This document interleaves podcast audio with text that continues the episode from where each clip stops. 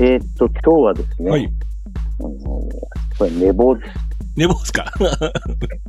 珍しい、珍しい。うん。いやー、久々、久々ですね。9時まで寝ちゃってたって。ああ。だからまあ、あのーこれ、リスナーの方にご説明しておくと、まあ、毎週これ火曜日に収録してるんですけど、まあ、あの、ちょっと火曜日もちょっと原稿で、とある原稿が立て込んでるので、水曜にずらしてくれないかと。あ珍しいなと。あの、お珍しく追い込まれてるなって、生島さんが。ででも、内容が内容だけに、こう、いつもと違う感じですよね、多分ね、今回は。うん。まあ、まさにそうです。もうね、あの、うん発表されてるんでいいと思うんですけども、はい。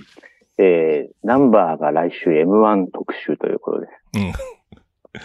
もう、あの、将棋に引き続き、次は M1 というのをこう、スポーツ雑誌に取り入れたということですよね。はいうん、うん。で、その原、まあ、先週から今週にかけて、うん。えーまあ、M1 の原稿が3本。一回、しかも、えー、長尺。うん、うん、うん。なんかじで、ゃ加えてう、ん。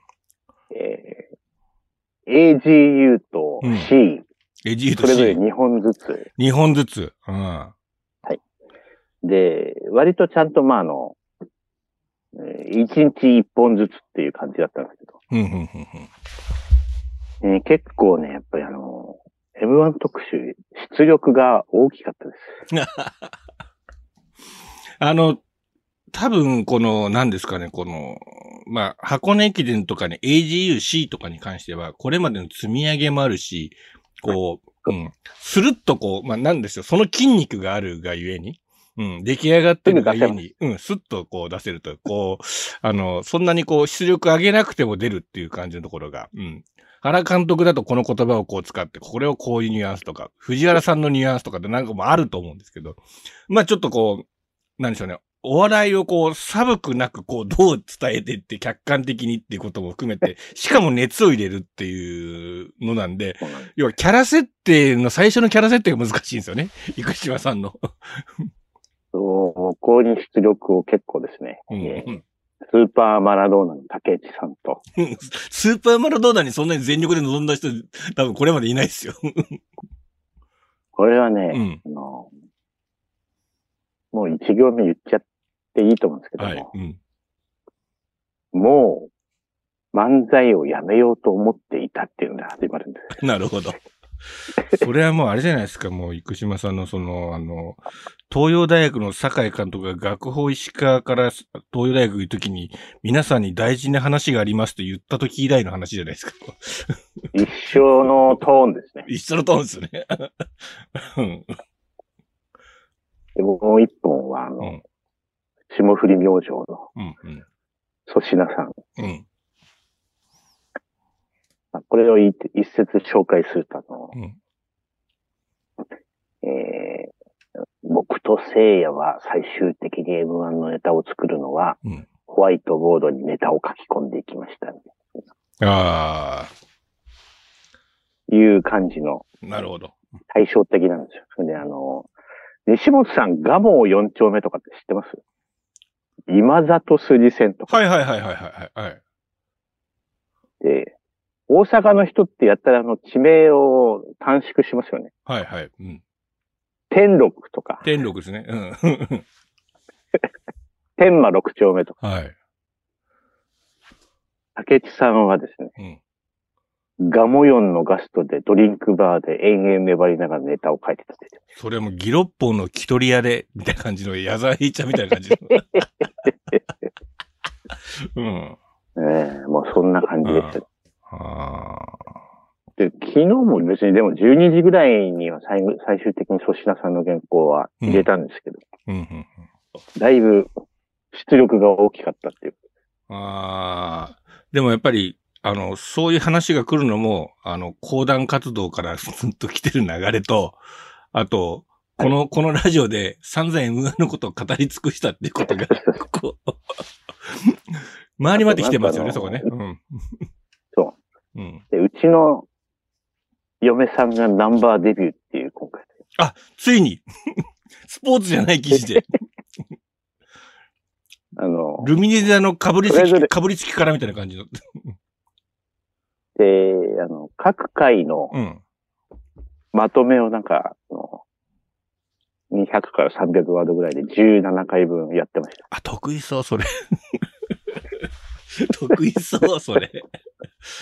この大会はこういう感じでしたよねっていうやつですよね。うん。思えばこういう感じでした。そうそで、なんか立川男子が50点つけたとかなんか調べてましあったな、そういうのもな。あったな。た。50点ですよ。あーいや、でもね、そういう、なんかまあ、その審査員がピリついてるっていうところが、もともと M1 のポイントでありましたからね。うん。で、最初はね、なんかその、どんだけこう、重しを置くかみたいな感じのところで、こう、松本人志を置いた、島田紳介をいるってなった時に、その、真逆のところに誰か入れるっていう感じの、ところがやっぱポイントでずっとあって、うん。で、やっぱ上沼恵美子さんが入ってきたあたりとかも結構でかいですよね、なんかね。うん。うん。そうそう。そういうのとかも。もうとにかく手強いって言ってました。竹内さんが。あのー審査員は。だから、あらゆるパターンをもう知り尽くしてるんで、うん。その、さ、彼らは。うん。で、やり尽くしてこすっても来たし、そうなんですうん。だから、発想がどこからどう来たかっていうのを説明できる人たちが審査員なんですよね。うん。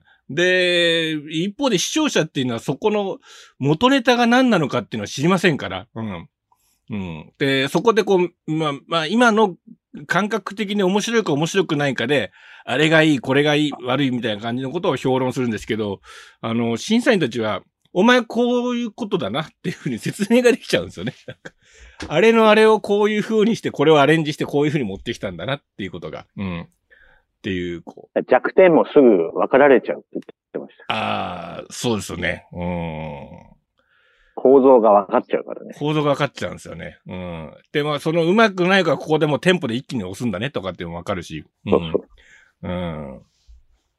なるほど。そこがね、その、審査と、なんかその、評価の、一般の評価の違いって違いうところなんですよね。うん。あそういう、まあ全体としてね、雑誌としてどういうふうに、うん、えー見えるようになるかっていうのを、まあ僕も楽しみにうん。してますけどね。なるほど。うんへえでもまあ、そういう時代になりましたね、なんか。あ、あの、うん。テープ起こし会、あの、まあ見てたら、うん、粗品さんははっきりあの、競技漫才って書いてました。ああ、そうですよね。狂気漫才ですよね。うん。なので、その、うん。あれを純粋にこう、お笑いとして楽しむんじゃなくて、競技としてっていう風な見え方にすると、いわゆるルールであったりとか、うん。で、そのルールの中でどう遊ぶかとどう壊すかっていうところも、が実は妙であるっていう。で、しかもそれは前年度、前々年度からの因縁っていう、これもストーリーがあるから、で、とテレビ局側とかの盛り上げも含めて、あと視聴者の印象も含めて、そこも全部味方につけていくには、俺はどういうストーリーを紡がなければいけないのかっていう、その自分のマネジメントとしての客観的なストーリーまでが、実はポイントに入ってるという。うん。そうなんです。うん。まさにそれで、うん。あのー最、最初のボケまでの秒数とか、うん。うんうんまあ、パターンがやっぱり見えるらしいんですよ。見える。うんうんうんまあ、だからあの、純粋なお笑いではないという、うん。うんあ。の舞台は。そうです。早めに人笑い欲しいねっていうところで行くところから、もしくはそこなくて最後の叩き込みのところで一気に行くかとかってもあるし、うん。で、あと、一本目で見せといて二本目の決勝でどう見せるかっていうところも実はあるしっていう、こう、手札の違いっていうのがあるしっていう、うん、そこもあるんであと問題は、準々決勝が配信されることですってみんな言いますよ。手の内が出ちゃうってことですね。うん。そう、それで、け準決勝、決勝見に来るお客さんは大概見てるから、うん、うん、うん、うん。ああ、あのネタねって言うと、あの、笑いが少なくなってしまう。なるほどということで入った、入った瞬間にサバイバル大変。こう、ネタに入った瞬間に、ああ、見たわっていう空気が一瞬生まれるのが、あれ依頼な、依頼なんですよね。うん、うん、うん。そうそううん。結局、見すぎちゃうと笑えなくなってくるから、そうなんですよ。そうなんですよ。西本さんじゃないですか。もう、一つも笑えなくなるんですよ。もう、申し訳ないですけど、僕本当に今笑えるのは、もう、さんまさんの工場委員会だけです、僕。本当に。全然食時代のあの、はいこれは弊害ですね。弊害です。も副う、反応ですね。副反応です。もう本当に、もう、ガキの使いとかもなんかもう、笑ってはいけないとかも一つも笑えないです。なんかもう、なんか。もうふてまあね、逆にもう、笑ってはいけないで、藤原さんが出るとこだけでずっと笑ってるみたいな感じのところで。まあ藤原さんやってるわ、とかっていうぐらいで。うん本当に、その、笑いっていうジャンルが、うん、その、競技性を知ってが、知ったがゆえに、全部こう、笑えなくなって楽しめなくなったところから僕は距離を取ってるんですよね、多分ね。うん。だから、み、笑えてる人がちょっと羨ましいんですよ、なんかこう。うん。家族とか見てて、こう。そっかーっていう。純粋にね。純粋に。うん。えたった4、5年ぐらいでその病気にかかるんですから、10年とか20年とかやってたら、おかしくなりますって。だから、面白くないものが面白く見えてくるんですから、だって。そこまで来ると。うん。しかもね、ちょっと西本さんに聞いたら、あの、本当に売れない貧乏な時代の人たちが頑張ってたりするわけでしそう、本当に頑張っ。て。一緒に。うん。ああ。ねえ、もう、ほんと、ココリコエンドの50円時代とか。それリスナーに説明してあげてください。まあ、彼らがちょっと調子が良くなった時期に、こうね、あの、一緒にタクシーで移動してて、学園祭かなんかで、で今月給料入ったなって話を二人がしてて、で、いや、俺4万いくらやった？俺5万やで、とかって言って、おい、え、遠藤はって言ったら、う俺50円やわって、えってなって、同じコンビで、50円と5万円ってなんだよってなって、いや、ちょっと会社に借金しといて、それで抜かれてやねなあって、今月50円やねって言って、待って、うん。ま、待って待って待って待って。待って待ってと、どうしよう西本ちゃんってなって、ああ、そうやな。でも、とりあえず、飯とかなんとか先輩がおごってくれたりとか、まあいろいろ食いぶちがあるのもあるけど、ねうん、一番のライフラインは電話であるっていうのが当時だったんですよね。うん。要は、その、僕から仕事の連絡を入れるときに、電話が止まってると仕事が入れられないと。うん。で、これがなくなると本当の仕事が全部ゼロになってしまうんで、とにかく電話代だけ払おうって言って、手持ちにあった商品券を遠藤くんと一緒に、田中も言ったかななんか、あの、池袋の西部に、せ 池袋に行って、なんか、金券ショップで、なんか、この商品券、なんかもらったんですよ。3万ぐらいもらったのがあって。でこれちょっと金券ショップで買えようって言って、現金に変えて、遠藤くんこれちょっと電話代払ってって言って、なんか3人でうどんとか食ったのなんとなく覚えてます。なんか携帯ですか、それは？え、いや、えーっと、固定電話ですね。はい。はいそれはもう、やばいですね。はい。固定です。はい。まだ携帯持ってないぐらいの時期なんで。うん。それはすごいな。はい。で、固定が大事だったのは、みんな一応ファックスを入れてるんですよ。うん。なので、地図とか交番表とかも含めて、それが入れられるんで。うん。だから、もうそれがライフラインだったんですよ。電話代が。うん。そういう時代か。はい。そういう時代を経てう、んほほほいで。でも、霜降り明星もう、ん。2015年の時、3万か4万って言ってた。ああ、大体みんなそんなもんだと思うんですよ。多分、劇場出るんだけど、まあそこで入るのはやっぱ500円とか、まあそんなもんで、で、多分、主な収入はテレビの前説とかだと思うんですよね。うん。うん。で、まあ営業とかで、なポロッと入ったりとかして、まあそれで入ってくるの、まあ1回1万円ぐらいがいいとこだと思うんで、うん。まああの、吉本のこう、グロスでこう芸人さん入れといて払いが少ないっていう、こう、出た。出た。出た。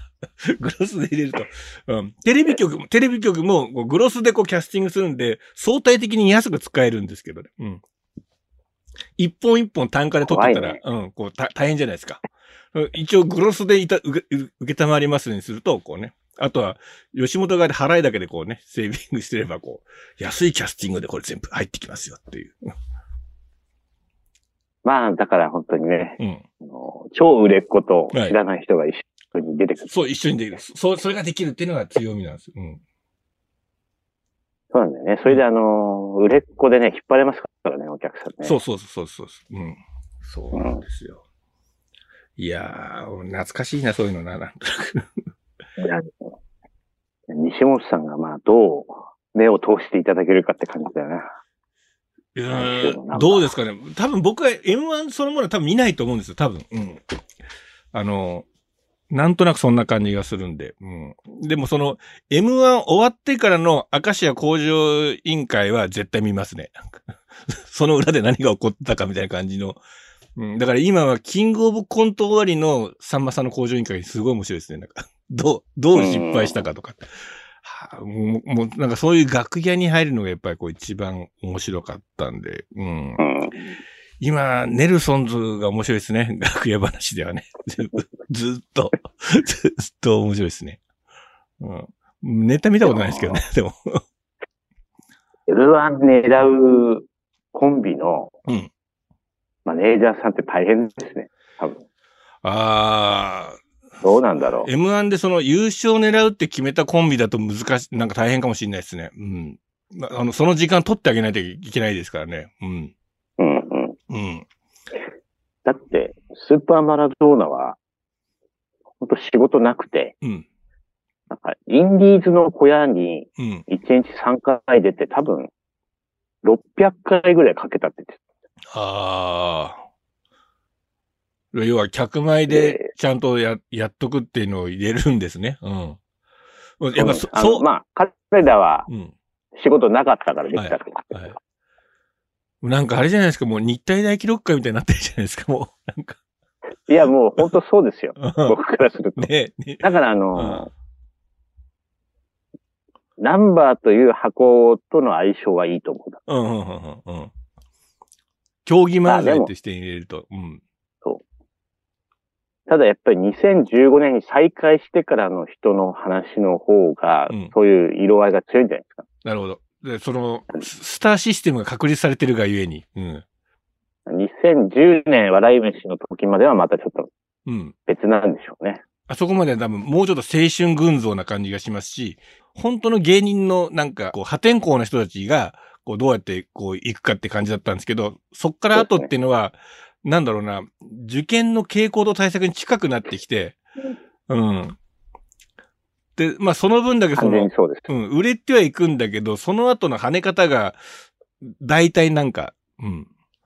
同じようなところに収まっていって、要はなんか一本、なんか天下を取るっていうところまでみんながいかなかったっていうのは、傾向と対策で世の中出てきたからだなっていうところがちょっとしますね、やっぱり。うんなるほど。うん。とてつもなく、うん、なんか花があって面白いっていうことよりも、なんか、あの、やっぱ計算、計算して世の中こうなってるから、こうやってこうやってこうやって俺は売れていくんや、みたいな感じのうパターンで、それやっぱり島田紳介さんそのものがそういうことだったと思うんで、その、次の島田紳介さんみたいな人たちを、新流みたいなものをいっぱい生んでしまったっていうのが多分今の M1 なんじゃないかなって感じがしますね。だから、みんなその、うん、計算高いですよね。いい意味で。まあ、じゃないと、うん。あの舞台には立てない立てないっていう。うん。まあ、高校野球とかね。うん、高校野球の戦い方とかと、そういうものと多分近いイメージで多分やるんだな。だから、うんそれと、この人が面白いか面白くないかっていうのは、僕は別個でちゃんと語られるべきだなと思ってて。うん。なくなってきましたね。うん。そうなんです。僕本当に山崎邦生さん面白いってずっと言うんですよ。なんか。でも、M1 とか好きな人は邦生さんのことをそんなに言わないんですよ。でも、あそこにいるでしょ、ガキの使いね。だから、あれはね面白いから入れるんですよっていうのをね、まあ常々反論してるんですよ、僕はなんかこで、結局ね、やっぱり落語にう。うん。行っちゃうわけだ言っちゃうからわけで。ね。はい。面白いからなんだよね。うん。人として面白いんですよ、なんかこう。うん。それがすごい大事だなって思ってて。うん。まあ多分、桂三度とかも面白いんだろうな。うん落語。東京ではなかなか見られないけど。だってなんかもう見た目がおかしいじゃないですか。って、やっぱり 面白いんですよ、やっぱりこう。うん、面白いなーっていうのが、なんか、そこがポイントじゃないかなと思いますね。うん。うん。なんか流れが変わったなと思ったのは、やっぱキングコングぐらいから変わったなと僕は思いました。なんか、い吉本出た時になんか。あの、なんか傾向と対策とか、針金ロックかな？その辺かななんかその辺から、あ、なんか傾向と対策でこう出てくるなっていうポイントで、それまでちょっとやっぱおかしな人ばっかり多かったですから、うん。あいつおかしいわキ。ングコング、あの、もうみんなの仮想的だったんでしょ。そうです。だから、一番うまくやりやがったって多分みんな思ったと思うんですよ。うん。だから受験勉強をきっちりやりまして、こうやって出ていくんだって、ストーリーごと綺麗にやったっていうのは多分西野くんだったと思うんですよね。なんかだから思った通り言ったから彼はよか、爽快だったと思うんですよ、多分。うんそれ世間すらも手玉に取れたと思うんですよ、だから。うんまあ、あの、ね、尊敬されてるかどうかはまた別として。そうそうそうそう。それはそうで。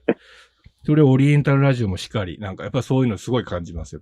うん。いやー、もうなんかあの、雑誌を手に取っていただいた時にどういう反応が来るかちょっと。でもその揺り返しが僕はサンドウィッチマンだと思ってますよ。うん。あなんかそういうもののあ、の人面白い。はい、揺り返しみたいなものがあって、なんかこう、音楽ととかと一緒で、なんか、激しいのが流行ったらバラードみたいなのが来るみたいな感じの。毒があったら、その後分かりやすいのが来るとかって、そういうのがずっと、揺り返しが来るので、だから、本物志向っていうか、なんか、芸人っていうのを見たくなったのが、多分、サンドイッチマンのところにいたんだなっていう感じがしますね。競技漫才とあは違うところなんです白いからね。そうそうそう。人として面白いっていうのが、ポイントで。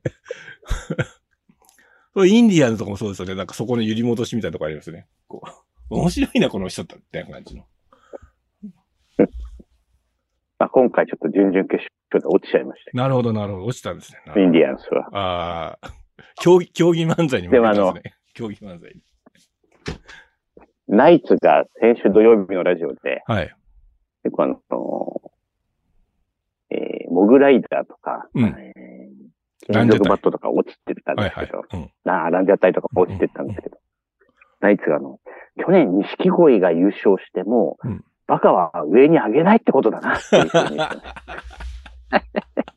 ただから、人、人、一枠なんですよね、バカはね。それであうの、ん。ま、マジカルラブリーと錦鯉が続いたから、うん、うん、うん。ちょっともう、王道に戻そうっていう感じなんじゃないでしょうか、今年は。んなるほど。揺り戻しっていうことで言えば。ああ。もう本当にそれも、明石家工場委員会のキャスティングを見ててわかりますね。やっぱりこう。錦鯉が入ったらランジャタイ入れないんですよね。そうするとバカがこう、こうだからホリケンとかいますから、ね、またその壊す、壊す人として。なかなか難しい。なるほど。うわ、楽しみだな。枠ね。うん。枠。枠、うんこうちょっと、やっぱりサッカーのポジションと一緒で、こう、ちら、ちゃんとその、うん、わ、なんか、広げとかないといけないみたいな。今のこう、ボランチにこうね、あの、ズンがいるみたいな感じの。で、まあ、ね、あの、スポーツも枠ですから。はい、枠、枠。そういうふうに。えーまあ、強引に行けば、行けばもう、激作家を枠をめぐる争いです。そうそうそう。うん。ね。じゃあ、ちょっと、なんかでも箱根駅に入っていきますか、そろそろ。山登りすごい人がいっぱい出てきそうじゃないですか。そうですね。うん。ちょっと面白いなって思うな。あのー、創価大、創価大もそうだし、城西が良かったんですよ、今回。城西、あれ来るよ。来ますよね。うん。どう考えても。ねえ。で、一応みんな狙ってるなっていうところがありましたよね。なんかね。今回のやつを見ると。で、あと、ちょっと、ちょっとだけ残念だったのは、こう神野大地選手がちょっと故障明けだったんで、本気じゃなかった、本気出せなかった、出力が出せなかったところが、あれですけど、あそこでもし神野大地に勝ってたら、これ本物だっていう ことになるんで、うん。あーそこかな。今年はちょっと僕はうん。違った雰囲気になりそうだなっていうのを思いましたね。うん。一応でも駒沢も入ってきてましたし、うん。で、青学がそこで今回蓋をしてますよね、こうね。うん。そうなんだよな。うん。まあ、目処がうん立ってるってことなんでしょうね。だったってことですね。うん。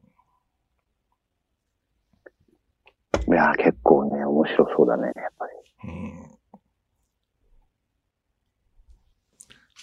まあ、それで俺たちの箱根駅伝はいよいよちょっと天候が荒れてきましはい。4区に入ってますが、あのーはい走らされてる問題ですね。うん。た。走らされてる問題ね。走らされてる問題で。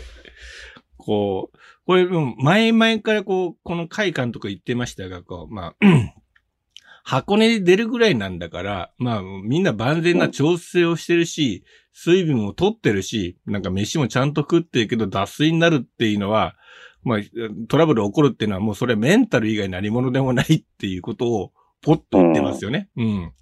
で、うんほぼメンタルなんだっていうことが今回書かれてるっていう流れですね。そのメンタルでトラブルっていうものは、あの、外野があれを飲んどけばよかった、OS1 を飲んどけばよかったみたいな感じのことでは クリアできないと。うん。所さんが飲んでるあれ、あれを飲んどけばいいっていうことじゃなくて、うん。メンタルによってこれが起こり得るんだっていうことを皆さん知っといてくださいっていう回ですね、なんか。うん。ここですよな。コースに飲まれてうん、気持ちが整っていない、伴っていない、うん心と体がバラバラの走りだっていう、ここですね。そうそう。そうなんだよな。これ、わかる人にはわかると思うんですけど、うん。わかんない人にはさっぱりわかんないらしいんですよ。ああ、なるほど。で、でも僕はなんとなくわかるところがあって、僕はなんでしょうね。僕、タイムを覚えるのがすごい苦手なんですよ。選手の。で何分何秒とか、こう、プロフィールとかでも、なんか、自分のフルマラソンのタイムすら覚えてないぐらいなんで、タイムに多分あんまり興味がないタイプなんだと思うんですけど、うんうん。ただ僕がなんかすごいフォルムを覚えてるんですよね。絵として覚えてるところがあって、で、絵の記憶で、映像の記憶であるものと、人なんか実際のものとかの、なんかこう、合わせた時に、あ、ズレがあるなとか、あ、あの時よりいいぞとか悪いぞとかっていうのが、自分の中の判断基準にずっとあって、で、なんか、それに多分近いものなのかなっていう感じがしてますね、なんか。うん。なんか心で覚えとく派と頭で覚えとく派みたいな感じの。うん。でうん、となんか、多分ここは、あの、うまく説明はできないけど違うんだよねっていうことだと思うんですよね。で、もうちょっとそれが、うん、武田さんとかよく説明してくれるんですけど、ここの膝とここと腕とのここが連動してないですよねとかっていう言い方をしてくれるんですけど、うん、それは多分こういう故障を彼、過去にこうやってそこをまだ引きずってて、そこはまだ治ってないに違いないってところまであの人は言い当てるんですよね。なんか。うん。うん。うんでもなんか、それ、うん、そなんかそこと、なんかここ、あともう一つ変数として、隣に誰が並ぶかによって、またそこは変数になるっていうところもあるという。な、なので、ここはなんか一概にこう、何がどうだったっていうのは言えないんだけど、大きく言うと、その判断が、処理ができないぐらいに頭がパニクってるっていうのが多分、今の彼の状態なんですよね、多分ね。うん。そうなるともう、あの、走りの、まあ、何か大事にしてきたものまで崩れてしまう、崩れてしまうそれでブレーキという。ブレーキという。で、それを数値化して可視化しようとしてるのが東洋大の血糖値ですよね。うんうん。うん。うん、うん。それが表現されるんじゃないかと。そうそう。うん。これはでも、この状態になると、何言っても聞こえませんからね。うん。うん。まあ、しかもそれが20キロなのでね、なかなか20キロ。序盤にパニックになると、はい。崩れたまま、こう行くっていう。うん。あのー全日本のニックで、はい。青学の白石選手が、はい。まあ、あの、体が軽すぎてみたいな。話をしてましたけども、まあ、一般の方だと体が軽いんだったらいいんじゃない？とかなんか思っちゃう。はい。と思うんですけども。まあ多分あれも体と感覚のズレで、うん。ちょっとのスカスカな感じになってしまっっていて、うん。あれ、あれ抜かれるっていうのもパニックにもなったんだろうなと。うん。で、練習はちゃんとできてたっていうんでね。うん。いやー、なかなか本当に難しいものだなと思いますね。うん。やっぱり、充実しすぎてると体軽くなっちゃってって言って、調子がいいのかなっていうふうに思うと、あれ、思ったよりも調子良くないな、周りの方がいいなっていう感じになったりとか、ズレが出るっていうことですよね。全部頭が悪さしてますよね、なんかね。うん。あの、近藤幸太郎も2年の時、はい。2区、全日本の2区でうん区間2桁なんなんですよね。で、まあ、彼は、あの、はっきりとあのレースの後、もうとにかく、最初に飛ばしすぎたと。うんうん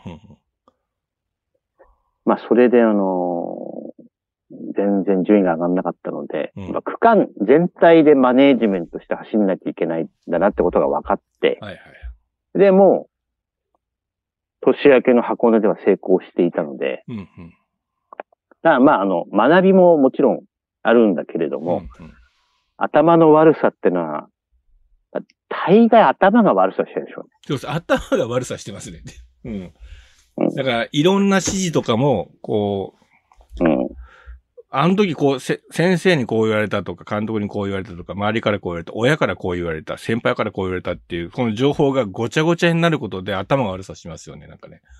うん。で、それを整理して自分の情報に持ってこなきゃいけないけど、下級生であればほど、やっぱりその情報だけにう埋もれちゃうっていうところが、いかんせんありますよね。うん。うんやっぱその人なりの判断と、あれがないとう動けないっていう、うん。でひ要は人の情報で乗っていってるだけだと、うん。自分がなくなって、自分がなくなってくるんで。まあまあはい。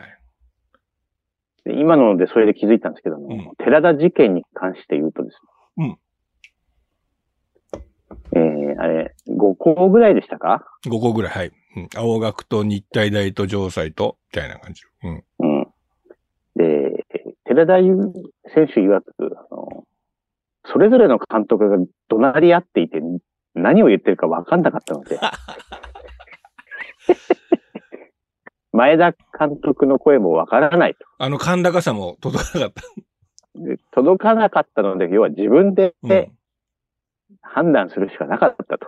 あそれで一つ手前で曲がってしまったってあ。いう。まあ、なるほ だから、あの、集中できたんですよ彼は十分に。ど。そうですね。うん、うん、うん。だかでら、、きっちり判断できたので、周りも見れて、あ、このね、連中だと最後のスパートで俺買ってるから、俺はロングスパート行かなくていいっていうのが分かったわけですね、彼はね。うん。そう、それで前田監督はロングスパートを望んでたんですよ、ね。うん、望んでた。日本橋過ぎたらもうすぐスパートだってぐらいの感じの。うん。そうそうそう。うん、うん。まあそういう、やっぱり自分、だから、前、あの、水道橋博士が言ってましたけども、はい。東京マラソンのデータを見ていくと、うん。年齢高い人ほど乾燥率が高いと。そうですね。うん、うん。頭が悪さしなくなるんですよ。そうです無理なことを。はい。で、あと、序盤をいかに抑えるかっていうことをみんな始めるんですよね。うん。で、あれ、東京マラソンは、うん、特になんですけど、スタートして下りなんで、そこで一気にみんな行っちゃうんですよね。うん。で、そのリズムに乗って中盤行ってしまうことがみんなの大失速につながるんですね。お今日俺調子いいな。いいな。で、というあの錯覚。そう、ガーッと下って、で神田ぐらいに来たら急にフラッとなるんですよね。で、おい、いけんじゃんトントントンって行っちゃうんですよね。で、そうやって、こう、月島のあたりとか、あの辺に来ると、アップダウンで足を削られて、最後何にもないっていう。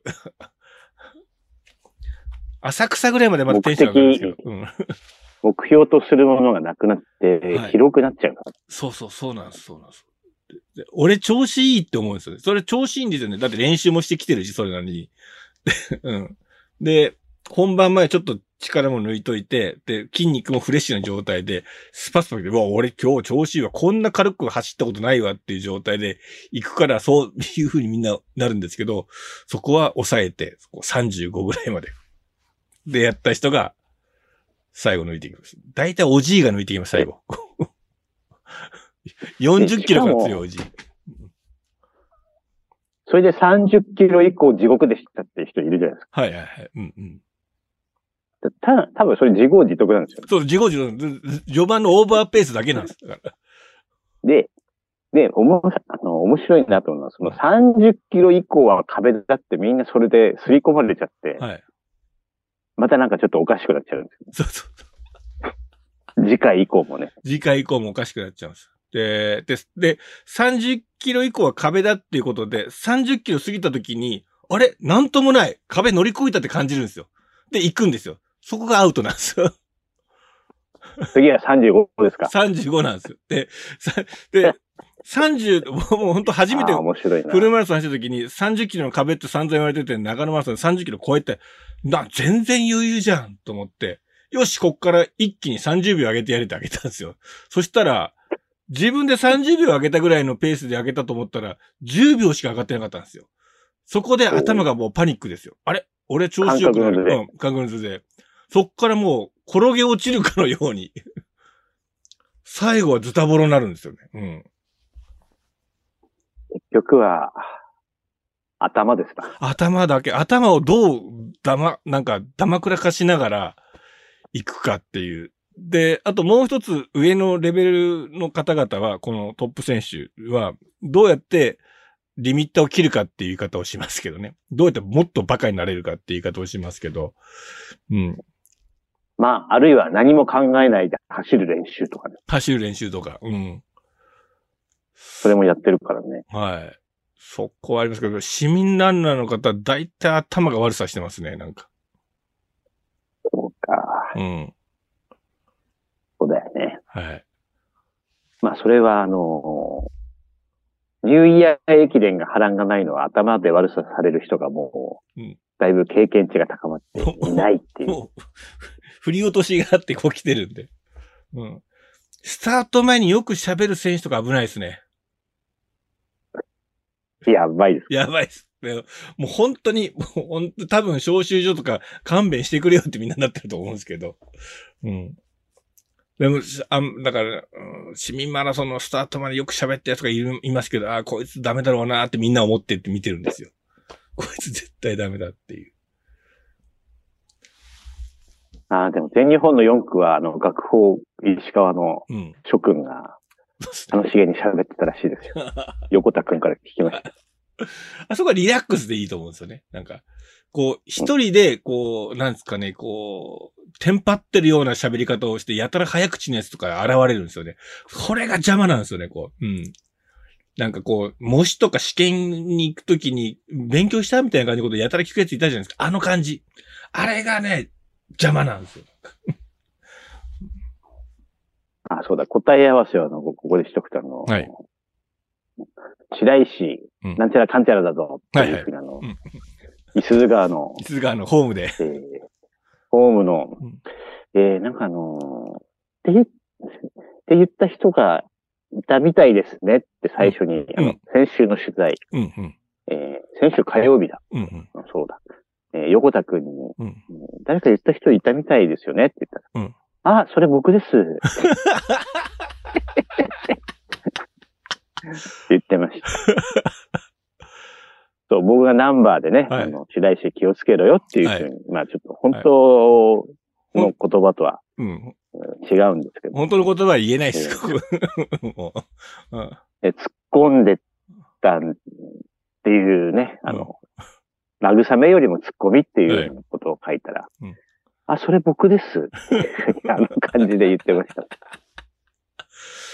うん。まあ一応爆笑取ってましたからね。あの場では。うん。